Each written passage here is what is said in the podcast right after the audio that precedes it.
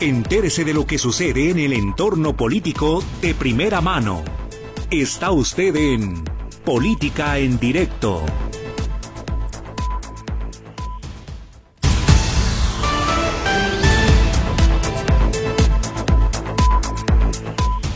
Bienvenidos todos a Política en Directo. Gracias por acompañarnos este lunes 26 de febrero de 2024. Gracias como siempre por su preferencia, a quienes nos escuchan en este momento, a quienes lo hacen a través de la sintonía en el 1150 de la banda de amplitud modulada, en su casa, en su auto, en su centro de trabajo, a quienes lo hacen a través del podcast y a través de la señal de internet. Gracias a todos. La invitación de cada tarde cuando arranca el programa, además de saludarles a que enriquezca el programa, a que se exprese, a que opine y que lo haga sobre todo con respeto y se identifique, me diga de parte de, quién para compartir su mensaje. El teléfono, los teléfonos en cabina.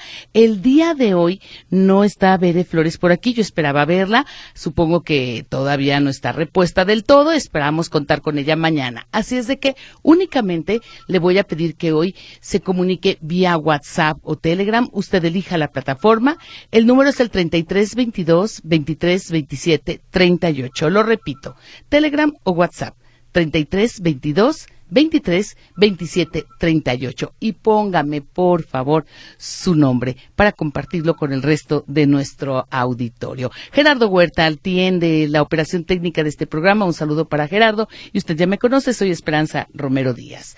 El día de hoy, entre las notas más importantes, lo más sobresaliente en la actividad del día de hoy es la reunión del gobernador y el rector Enrique Alfaro y Ricardo Villanueva se reunieron con legisladores locales para destrabar de una vez por todas la iniciativa de ley que envió el gobernador para dotar a la Universidad de Guadalajara de un presupuesto constitucional. Se estima que esta misma semana quedará listo. Todo hace indicar que será el próximo miércoles cuando el Pleno del Congreso del Estado apruebe el presupuesto constitucional para la Universidad de Guadalajara.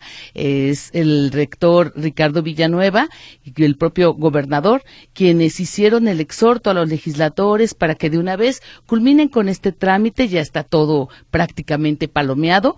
Fue el viernes pasado, el viernes 16 de febrero, si no me falla la fecha, pero estoy segura que fue en viernes, porque lo comentamos aquí en aquella sesión maratónica que tuvieron por la tarde noche los legisladores, pero que en la mañana de ese viernes la Comisión de Puntos Constitucionales aprobó la iniciativa enviada por el gobernador para que la Universidad de Guadalajara reciba del presupuesto total que va a ejercer Jalisco cada año un 5% y un punto ciento para el desarrollo de infraestructura, infraestructura educativa.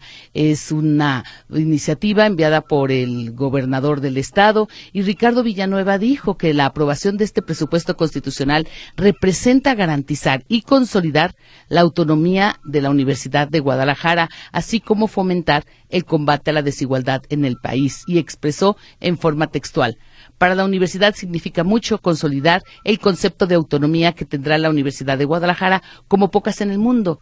Y entendemos la autonomía como compromiso, responsabilidad, transparencia, reducción y fomentar combate a la desigualdad.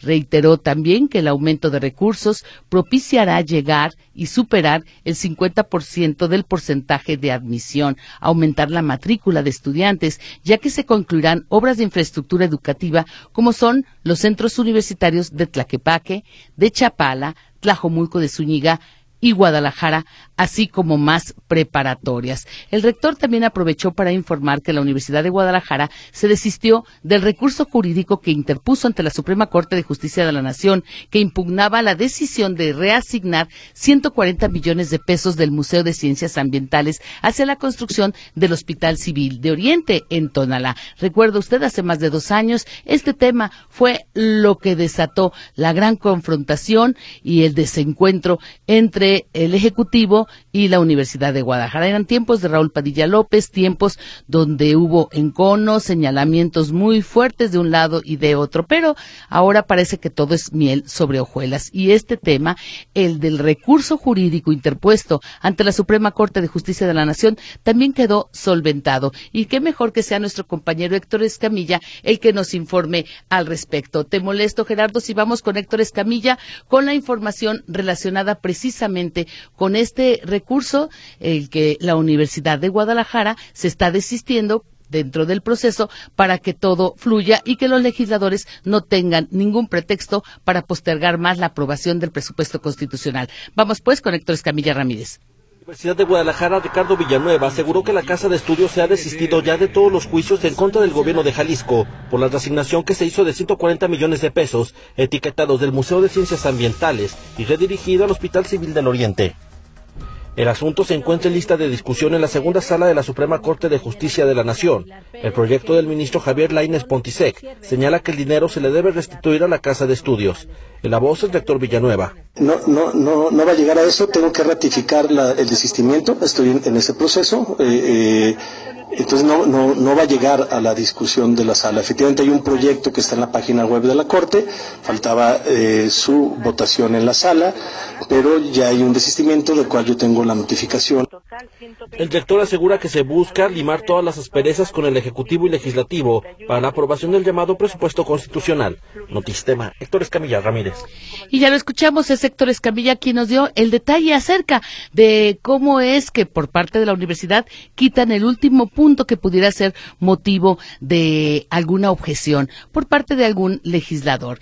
Este tema, el del 5% del presupuesto estatal para la universidad, es de suma relevancia. Incluso el rector la semana pasada en un encuentro con periodistas nos informó que para él era sumamente vital el lograr, por un lado, el que se concluyera con esta reforma que estaría alejando a la universidad de la discusión año tras año y del jaloneo político, de los vaivenes políticos, dice el rector Ricardo Villanueva. Y por otra parte, lo que también ocurrió en la semana pasada con ciento votos a favor en forma unánime de los consejeros del centro del Consejo General Universitario, el órgano máximo de la Casa de Estudios, que estuvieron a favor de la iniciativa que presentó Ricardo Villanueva para que se modifique el régimen pensionario, después de que Estudios Actuariales les recomienda a la universidad que se aporte el 36%. Y a quienes se contraten en lo sucesivo, a los nuevos empleados, trabajadores de la Universidad de Guadalajara, se les estará retirando el 18% de su percepción para su fondo de pensiones. La universidad aportará el otro 18%, pero esto será a partir del año 2029. Es decir, el incremento será en forma gradual para llegar hasta este punto. La universidad, insiste el rector, está haciendo un gran esfuerzo, está aportando más y no se les pedirá a los trabajadores en activo que ya pagaron el esfuerzo, ya dieron lo suyo para que se contara con un fondo que insiste es sano, un fondo pensionario que insiste es sano, pero que no hay fondo que alcance para siempre. A partir de ahora, con el 36%, sí será un fondo eterno. ¿Por qué? Porque se trata de un fondo perenne. El primero, dice, en su tipo a nivel nacional, es lo que explicó el rector de la Universidad de Guadalajara. Por lo pronto, importante la información, ya queda eh, solventado, pasó a la historia el tema del desencuentro por los 140 millones de pesos del presupuesto para el Museo de Ciencias Ambientales. También queda en vías de resolverse esta misma semana la aprobación para que la universidad cuente con el presupuesto del 5% y el punto 3 para infraestructura.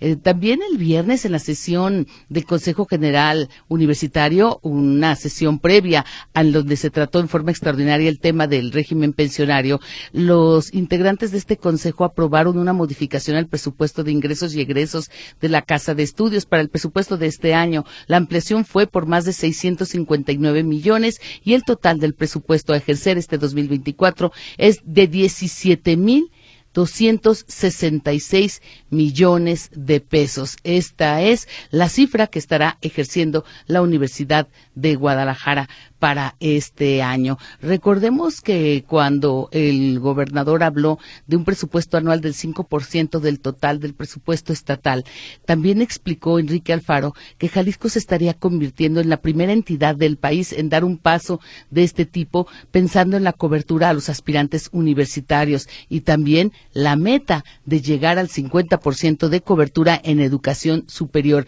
algo que también está inscrito en el plan de desarrollo estatal.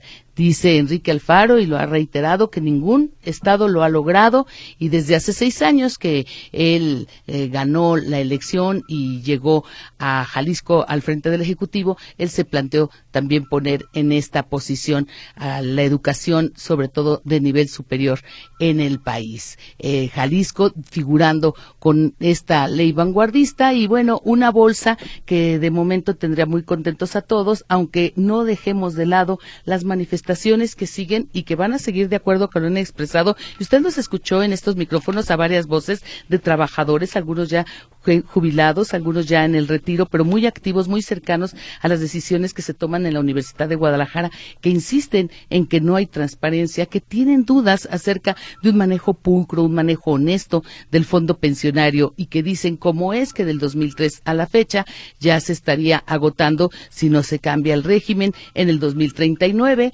Consideran que se han hecho inversiones indebidas, aunque en síntesis insiste el rector que hay rendimientos, que hay un manejo óptimo. Ellos hablan de la ausencia de un comité de vigilancia, de un equipo que esté tomando las decisiones y que también esté representando por ellos. Así es de que a partir de esta semana, tengan usted por seguro que estaremos escuchando información relacionada con sus acciones porque están solicitando una auditoría, que se involucre la Auditoría Superior de la Federación porque la universidad maneja fondos de origen federal. También estarán solicitando la rendición de cuentas y que con la reforma ya aprobada en forma mayoritaria, en lo que se resuelven las dudas del pasado, que se integre también en el comité de vigilancia correspondiente a uno de ellos, que sean los que estén muy cercanos a las decisiones que se toman. ¿Por qué? Porque se trata de un fondo de los trabajadores para garantizarles el cumplimiento de sus prestaciones laborales, de su vida en retiro con tranquilidad y con certeza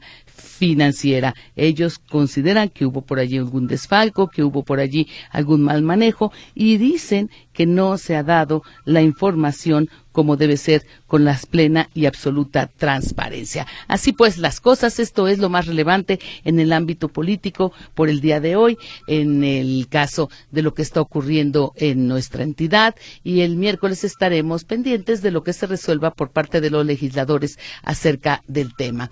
Pero también hay otra información, información relacionada con lo que da a conocer el Instituto Electoral y de participación ciudadana acerca de las tareas que le toca como el árbitro de la contienda en la esfera local, porque el IEPC recibió 281 solicitudes para el registro de candidaturas a diputaciones locales. De estas 281, 120 corresponden a candidaturas a diputaciones locales de mayoría relativa y 161 de representación proporcional.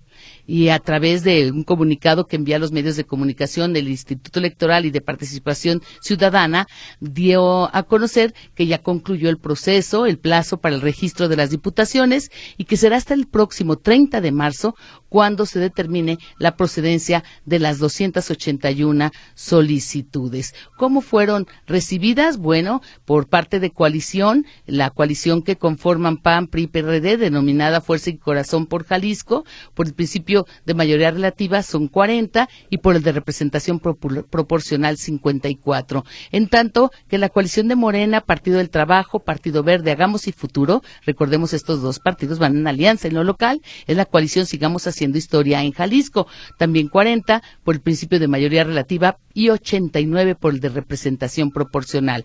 En tanto que el Partido Naranja, el partido en el poder en Jalisco, Movimiento Ciudadano, sus 40 diputaciones por el principio de mayoría relativa y 18 por la representación proporcional. Paula Ramírez, la presidenta del instituto, destacó que los partidos políticos y coaliciones han cumplido a cabalidad los plazos y las reglas contempladas en el proceso de registro de sus candidaturas. Esto dijo la presidenta del instituto, Paula Ramírez. Recordó también que el instituto hará la verificación del cumplimiento de nuevas reglas de paridad y del mayor número de postulaciones por reglas de inclusión para que eh, sea esta elección la más importante en la historia respecto a la inclusión y al cumplimiento de la reglamentación.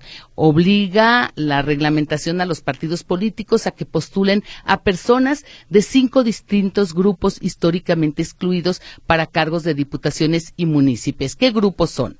Las personas con discapacidad, las personas de la llamada diversidad sexual, las poblaciones de indígenas, juventudes y residentes en el extranjero. Estos últimos solo para las diputaciones.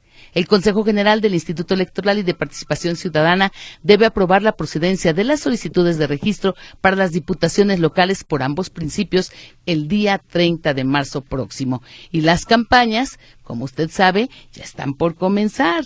Comienzan a partir del viernes del día primero de marzo y todos se están preparando para el arranque de las campañas. Y mire, pasando al esquema eh, nacional, pues quien está comenzando con relativa calma es el equipo de Claudia Sheinbaum. ¿Por qué? Porque de acuerdo a la encuesta que se publica el día de hoy en el diario El Universal, es una encuesta realizada por la encuestadora Buendía y Márquez. Ella tiene una muy, muy amplia ventaja, ha mantenido esta tendencia de amplia ventaja de más de 20 puntos respecto a Xochitl Galvez. Las mediciones muestran que la candidata de Morena se mantiene como la más preferida entre los encuestados, obviamente, en la fotografía del momento. Eh, Sheinbaum encabeza la medición con una diferencia de 23 puntos porcentuales. Sumó el 59% en la intención del voto en la encuesta de Buendía y Márquez que publica hoy el diario El Universal. En tanto que Xochil Gálvez, la candidata del Frente Amplio por México, obtiene el 36% y el del partido naranja, el de Movimiento Ciudadano, el candidato Jorge Álvarez Maínez, registra apenas un 5%, un 5% muy, muy lejano, tan lejano que de plano la candidata presidencial de la coalición PAN, PRI, PRD, Xochitl Galvez, lo borró de la contienda y dice que la contienda será entre las dos mujeres. Ella estuvo el fin de semana en donde rindió protesta eh, por su partido y ella estuvo el día de hoy en su conferencia que le llama la verdadera mañanera, algo así, pero le dicen la, la, mañanera del Xochitl Galvez. Bueno, pues allí con toda claridad le dijo a los periodistas que cubrieron el acto que su contrincante en el proceso electoral es una persona y su nombre es Claudia Sheinbaum. Le dijeron que si no estaba tomando en cuenta Álvarez Maínez, el candidato del Partido Movimiento Ciudadano, y reiteró, esto es entre dos mujeres. Así, al arranque de su conferencia, la candidata mostró las llamadas y los mensajes también que han entrado a su celular luego de que se filtró su número en redes sociales. Y es que hay que decirlo, no solo fue el caso de Xochil Gálvez, también le ocurrió a Claudia Sheinbaum y al hijo, a uno de los hijos del presidente de la República después de que él exhibió el teléfono de una periodista del diario New York Times. Es toda una historia. Después de la pausa le doy a usted detalles porque es momento de hacer el corte y además de regresar con la entrevista Hoy estaremos conociendo lo que opina un analista político, un politólogo experto, Antonio Elvira, que nos diga cómo está viendo el clima electoral, el sector de los indecisos, la promoción para el voto en el extranjero y esta población de gente joven que por primera ocasión va a ir a sufragar. No le cambie, quédese con nosotros, estamos en Política en Directo.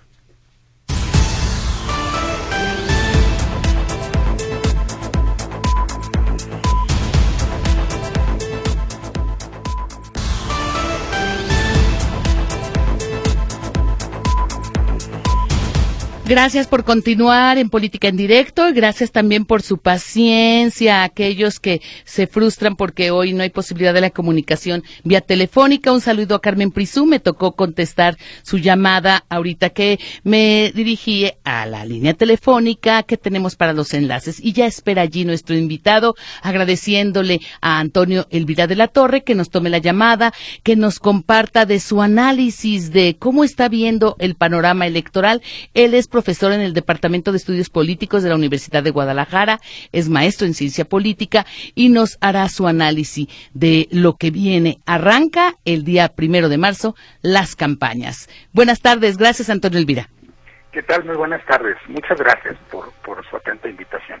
Pues coincide la entrevista hoy con la publicación de la encuesta más reciente, la de El Diario del Universal, donde podríamos decir que la constante es que mantiene más de 20 puntos porcentuales la candidata de Morena sobre su más cercana contrincante, que es la candidata del Frente Amplio. Es decir, las diferentes cansas encuestadoras en este periodo todavía de intercampaña han estado eh, señalando en forma consistente una ventaja muy amplia de la morenista, insisto, de más de 20 puntos. Esto, sin duda, tiene su peso específico y determinará en buena medida cómo se lleve a cabo el proceso de campañas. ¿Qué nos puede decir al respecto y cómo está viendo usted el clima electoral, Antonio Elvira de la Torre?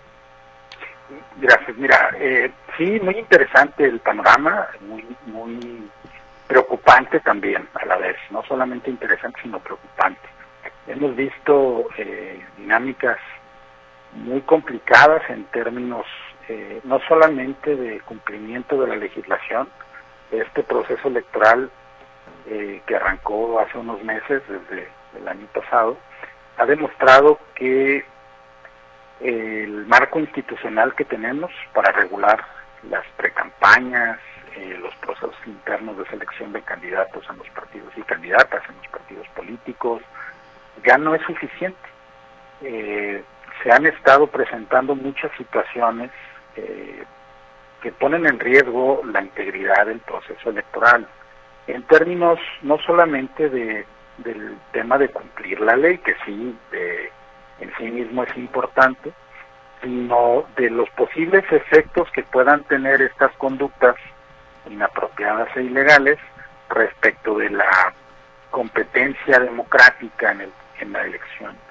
Eh, por ejemplo, vimos que muchos aspirantes de manera anticipada eh, deliberadamente utilizaron recursos eh, que si bien no hay eh, una certeza de que sean recursos de grupos digamos no legales pero que al final del día tienen que reportarse como gastos y como, como digamos, donaciones en especie en última instancia en el caso de, quienes hicieron pre-campaña. No vimos esa dinámica. Muchos de los eh, acontecimientos previos ni siquiera se fueron eh, reflejando en los informes de, de pre-campaña. Entonces eso va a tener una serie de consecuencias. La posibilidad de que hayan existido en esos recursos, desvíos de recursos financieros, humanos y materiales de los gobiernos, nos habla de la importancia que tiene el marco institucional para tratar de prevenir estas conductas que, que tienen no solamente detrimento de la, de la legislación, insisto, sino detrimento de la competencia democrática. Por otro lado, eh, vimos también una serie de dinámicas eh, complicadas en términos del debate público, que eso también nos tiene que preocupar. Poca disposición de repente de algunos grupos, seguidores o no, de, aspirantes y de partidos, a dialogar y a construir juntos un pues un, un espacio en donde prevalezca el, respeto y, y, y, el entendimiento, si no compartir las opiniones y las visiones, que eso es natural, si al menos respetar las visiones y los intereses diferentes de, de, los, de las personas y de los grupos. Y eso no lo vimos, vimos más bien una dinámica de, de que varias eh, personas y varias agrupaciones, sobre todo en, términos de redes sociales, pues llevaron a cabo una, una dinámica de confrontación, eh, si, me permite el término, más que de pues más que de contraste de ideas y de visiones de país, ¿no? Entonces esas dinámicas nos hacen pensar que las campañas que se avecinan posiblemente puedan mantener este tipo de dinámicas. ¿Qué va a pasar con la entrada de financiamiento ilegal a las campañas? ¿Podemos eh, estar seguros que no habrá financiamiento ilegal? No, no hablo de, en primera instancia, de crimen organizado, eso sería, digamos, lo más grave.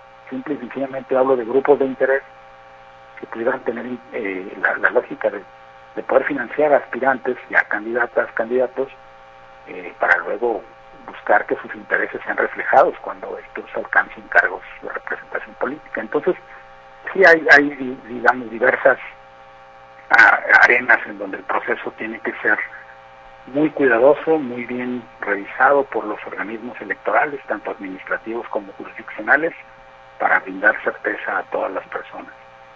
¿Y cómo ve al árbitro? ¿Cómo ve al árbitro hasta el momento con la serie de recursos que han estado presentando de uno y de otros lados? Porque no me quiero remitir solo, como dijo hoy Xochil Galvez, a que es el tema entre ella y Claudia, sino también vamos poniendo por lo pronto al Partido Naranja Álvarez Maínez en la esfera de lo federal, aunque esté en un muy distante tercer lugar, insisto, de acuerdo a la medición de las encuestas.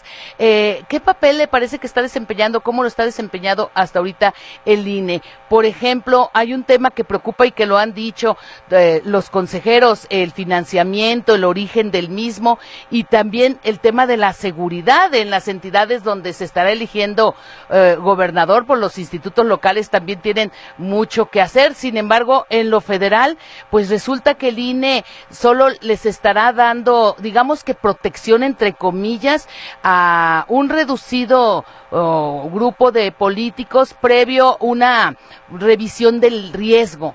Eh, este tema parece que ha dejado dudas. ¿Usted cómo lo está viendo, Antonio Elvira de la Torre, eh, con la experiencia que ya tiene siguiendo los procesos y conociendo a la perfección la ley? Gracias. Sí, mira, es, es, complicada la posición de los organismos electorales. Eh, no lograron frenar la lógica anticipada de la promoción de vida de algunos aspirantes, incluso del debate dentro de las propias comisiones de quejas y denuncias de los organismos electorales se ha tornado ríspida en el sentido de que no hay eh, ni siquiera, digamos, consenso entre los propios integrantes de los órganos colegiados, tanto a nivel nacional como a nivel local, respecto de las conductas que deben ser sancionadas. Eh, fue muy, muy evidente que muchas de las conductas pues, eran francamente ilegales. No había la posibilidad de probar en ese momento el acceso a recursos indebidos, por lo menos sí el término de la anticipación. Eh, no eran periodos en donde la ley permitiera que hubiera este tipo de promoción, sobre todo en el caso de quienes fueron funcionarios públicos. Eh, todavía en el caso de la de las personas que no ostentan cargos de representación política o cargos de designación en términos eh, administrativos gubernamentales, pues no hay tanta claridad, puede, puede ser que haya menos posibilidad de sancionar a este tipo de personas, que por supuesto está prohibido, pero sería más complicado. Pero en el caso de funcionarios públicos que en ese mismo momento ostentaban eh, representación política, ya sea en los congresos o en los ayuntamientos, o personas que tenían algún cargo administrativo, eh, de política en algún gobierno, estatal, federal, municipal, pues no fueron sancionados por por justamente negar que las, que las acciones y las conductas provinieran de ellos o de personas que, estuvieran tratando de ayudarles en términos de su, de su promoción anticipada. Y, y entonces eh, se vio bastante limitado el organismo electoral para realizar este tipo de sanciones.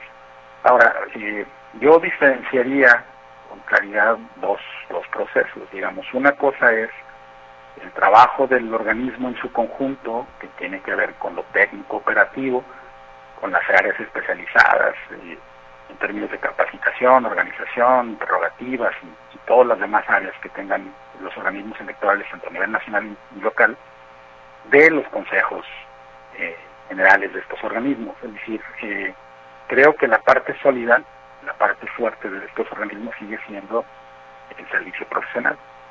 En ese sentido, digamos que no veo riesgos para la organización eh, operativa de los, de los comicios. Eh, por supuesto que va a haber funcionarios capacitados y por supuesto que va a haber casillas instaladas y boletas y actas y todo.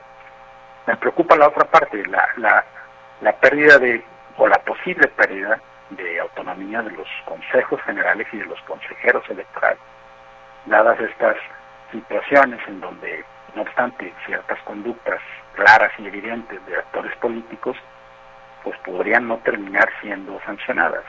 Aún estamos, digamos, en proceso. Puede, puede ser que algunos de estos actores o, estos grupos pudieran ser sancionados todavía, eh, incluso con el con la negativa de algún registro, pues apenas vamos a, la parte del, registro de candidaturas. Pero sí, sí es, es una situación que hay que tener, eh, digamos, atención respecto de esta posible, eh, eh, digamos, debilidad o, en capacidad de los consejos generales y de las comisiones de quejas y denuncias para sancionar efectivamente a los que están infringiendo la, normatividad. Maestro Antonio Elvira de la Torre, ¿considera usted que a nivel del trabajo de los legisladores en cuanto a la ley que nos rige, estamos en un mm, en un piso que nos da certidumbre, que está bien elaborado o este proceso con datos como el que nos da la situación anticipadísima que hemos vivido de los procesos bajo el tema de que son procesos internos que ya vimos que en realidad eran procesos abiertos para toda la población, eh, no se requiere que le metan más, que le metan mano a la ley, modificación urgente? Eh, sí, creo que ya, digamos, las reformas que han venido ocurriendo en los últimos años alcanzaron un, pico respecto de sus resultados institucionales, su desempeño y su utilidad social para las personas y la democracia. Y es necesario ya darse una, otra vez, una sentada en la mesa de dibujos de lo de lo institucional en materia electoral. El problema es que eh, en esta ocasión, antes del proceso, pues no hubo esa posibilidad, dado que las posturas de, la fracción mayoritaria y sus aliados en el Congreso, más, eh, digamos, las desavenencias y las dificultades para lograr una mayoría que pudiera reformar la Constitución, pues no hizo posible entrarle al, tema de lo electoral. Eh, lo recomendable, por supuesto, es siempre que el mayor número posible de grupos parlamentarios y de, actores políticos se ha incluido en la definición de, la, de las nuevas reglas. No se dio esa posibilidad, no se dio ese escenario. ¿Qué va a pasar después de la elección? Pues no lo sabemos. Es posible que pueda ocurrir que haya un reacomodo interesante en las configuraciones tanto de la Cámara de Diputados Federal, la Cámara de Senadores y los Congresos de los Estados, que permita sentarse a, discutir y a plantear una serie de modificaciones muy necesarias, pero, pero pues eso, pues digamos, es, una especulación. Hasta que no conozcamos el resultado final y la integración de los congresos federal y local, pues tendríamos más o menos un escenario de si es viable y es realizable una reforma electoral que primero actualice las condiciones del marco normativo, por ejemplo, para regular cuestiones como el Internet, en donde se, están realizando una serie de acciones que pareciera no estuvieran legisladas, aunque existen eh, dispositivos institucionales que permiten regular un poco estas conductas, pues aquí hay, hay ciertas eh, cuestiones que quedan,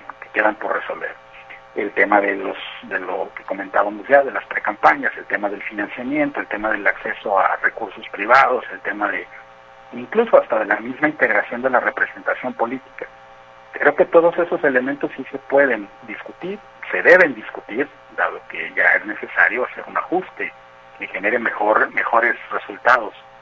Pero no lo sé, eh, habrá que esperar el resultado de la elección y cómo está la integración para saber si es factible que se sienten, discutan, negocien y construyan de la manera mejor posible más incluyente posible una reforma a la legislación la estrategia digital, el financiamiento incluso desde el extranjero que han dicho algunos personajes, en este caso de ligados a Morena, con lo que ha ocurrido con los presuntos vínculos o el presunto financiamiento del narco a la campaña del presidente en 2006 y también en, en 2012.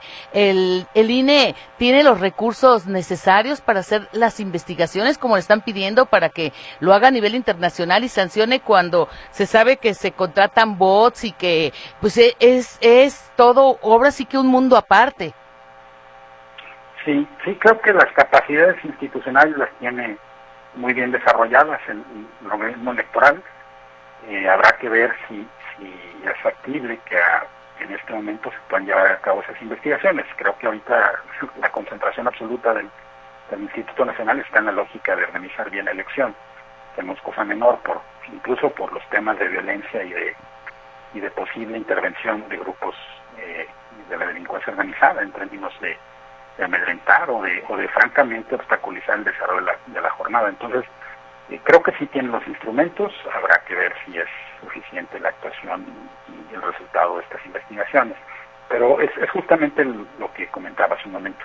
El marco institucional ya no es suficiente, ya nos quedó corto, dado las prácticas y, las cuestiones que de alguna manera de, forma cotidiana están implementándose para incidir negativamente y, tratar de disminuir la integridad de la elección y eso es eso es lo preocupante si, si es necesario sentarse a repensar nuevamente el marco legal. Le agradecemos mucho que comparta con nosotros sus puntos de vista como experto, como politólogo. Antonio Elvira de la Torre, ¿quiere agregar algo? Yo me quedo con lo que dijo al principio y lo reitero, un panorama interesante, pero también preocupante. Sí, eh, muchas gracias por la invitación. La verdad es que lo que nos toca a los ciudadanos ahora es, informarnos, eh, participar responsablemente, evitar lo más posible la digamos la estridencia, no se necesita ponerse a gritar ni ponerse a discutir en términos violentos ni de exclusión con nadie.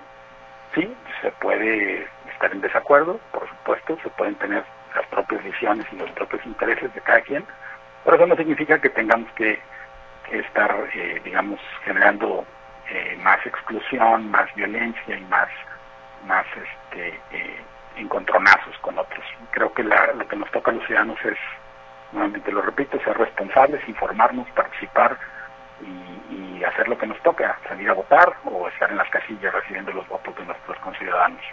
Muchísimas gracias de nueva cuenta, maestro Antonio Elvira de la Torre, profesor del Departamento de Estudios Políticos de la Universidad de Guadalajara.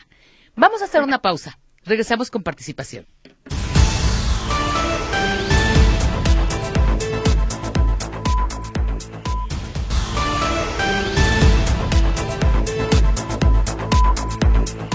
Continuamos en Política en Directo. Firma como el doctor David Díaz y nos dice, la oposición no encuentra cómo golpetear al presidente con el poder, con el cuarto poder.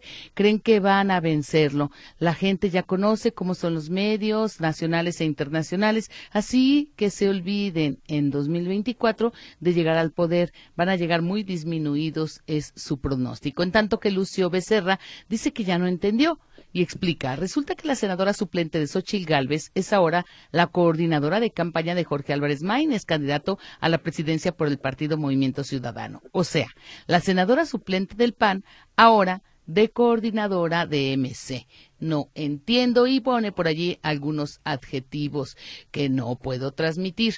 También se comunican, no me dejan su teléfono, su, teléfono sí, aquí lo tengo, termina en 59, pero que les pido se identifiquen para compartir precisamente su mensaje. Champion Alcalá por WhatsApp dice, Esperanza, ¿por qué Enrique Alfaro, desde que inició su sexenio, debería de haberle dado el presupuesto constitucional a la universidad porque hasta ahora y se le asigna por parte del gobierno federal, ahora se le deja la carga al siguiente gobierno estatal? De estarlo pagando. Eh, dice que esto no le parece ético. Al contrario, le parece una maniobra sucia. La señora Ana Rosa también se comunica. Ella dice que es una miseria la del presidente López Obrador, incluso atacar a una mujer valiente tratándose de una periodista, pero dice ahora es una bajeza cuando se le vincula posiblemente con la delincuencia. No recuerdo un presidente con este nivel de cobardía y dice que escucha el programa y agradece siempre que se transmitan sus mensajes. Juan Ramón Flores, no sé qué se traen los conservadores. Dentro de ellos mismos, en el 2002, públicamente aceptó que su campaña se gastó dinero del crimen organizado y no pasó nada. El que siguió tiene medio gabinete procesado, por, pero tampoco se sabe nada. Es de no creerse lo que está pasando en estos momentos. Ignacio Hernández habla acerca de la manera en que él se va a conducir en este proceso. Dice que va a votar por políticos que representen un trabajo en favor de los mexicanos. Él está cansado de escuchar promesas, incluso promesas que luego pasan décadas y siguen sin ser cumplidas. Por otra parte, dice que el fraude electoral y las trampas en los procesos es obvio, solo les interesa a los que ven en el futuro una derrota en las urnas.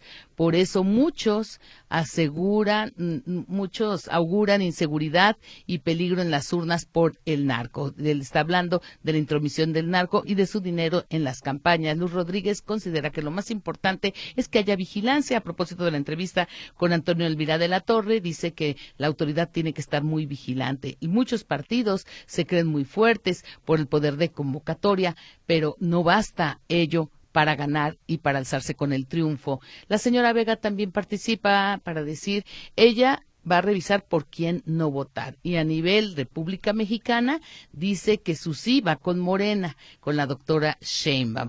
En tanto que don Luis Dice, muchos nos damos cuenta de que el peje anda nervioso, pues cuando los medios de comunicación criticaban a los que él nombra conservadores, los quería galardonar. Hoy critican la corrupción de su gobierno y él eh, no le gustan las verdades, se ve que se molesta. También Joaquín Ávila participa diciendo que la candidata de Morena a la presidencia y la candidata de Morena a la Ciudad de México han hecho un buen trabajo y Claudia Sheinbaum fue buena jefa de gobierno, mostró capacidad y el seguimiento a la 4T. También se espera que la 4T llegue al gobierno de Jalisco y que aquí también se continúe con la transformación es su opinión. En tanto que Marcela habla de esa encuesta a la que hice referencia antes de la entrevista y dice de qué encuesta se trata. Es una encuesta mañana, es una ofensa a nuestra inteligencia. No queremos un México dividido, tampoco una presidencia que insulte a parte de los mexicanos. Mire, la encuesta a la que hicimos referencia, que publicó hoy el Diario Universal, es una encuesta realizada por la empresa Buen Día Buen Día y Márquez es donde se da a conocer que, de acuerdo a esa fotografía del momento, la más reciente que, insisto, se publica hoy, tendría Xochitl Galvez una diferencia de 23 puntos respecto Claudia Sheinbaum respecto a Xochitl Galvez. La diferencia es muy importante, tiene el 59% de la intención del voto, Xochitl Galvez tiene un 36% y Jorge Álvarez Maínez del Partido Naranja registra un 5%. Insisto, la fotografía del momento publicada en el Universal por la encuestadora Buen Día y Márquez. Me llamo Horacio. Me da mucho gusto escuchar el programa y escuchar que Enrique Alfaro va a negociar con Villanueva en lo oscurito. Dice que todo le parece sospechoso con respecto a la aprobación del presupuesto para la universidad. Iván Fregoso, Iván Fregoso no está de acuerdo con que bajen el video de YouTube de la mañanera y coincide con la eh, interpretación del presidente de que se le estaría censurando y dice cuánto dinero le dan al rector para que se quede callado. Esto ya refiriéndose a temas locales. Y hacia el punto que está tratando sobre el presidente y lo que dijo, bueno, el presidente sí criticó a la empresa YouTube, dice que literal, así lo dijo el presidente de la República,